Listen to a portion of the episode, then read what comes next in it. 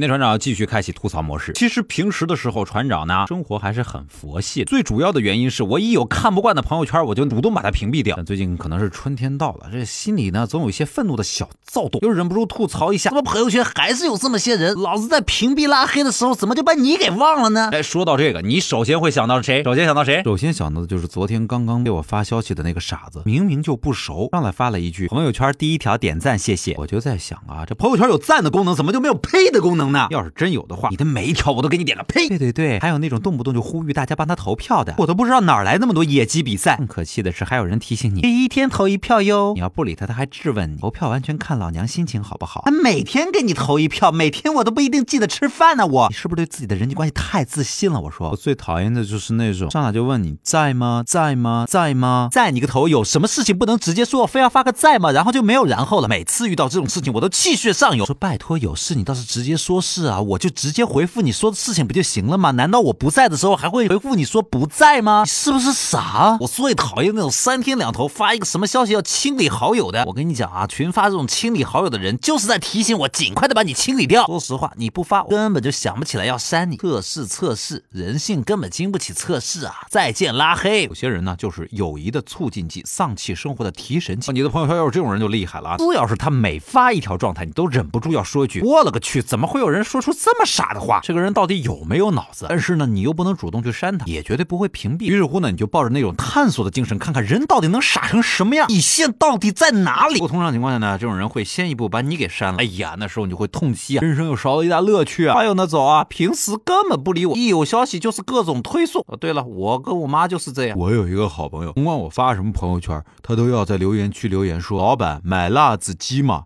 每一条。那天实在忍不住了，我说我不买行吗？他说可以，那你就错过了世界上最好吃的辣子鸡。哼，就是不买。垃圾。这关于朋友圈和微信啊，这吐槽了无数遍，但都觉得每一遍还不够解恨啊！你还最讨厌你朋友圈的什么人呢？一一吐再吐，三吐四吐，子子孙孙无穷吐也。微博找到扬州就是杨小川，或者在我们的音频下方直接留言，说的最有意思，我们奖品送给你哦。嘿，嘿。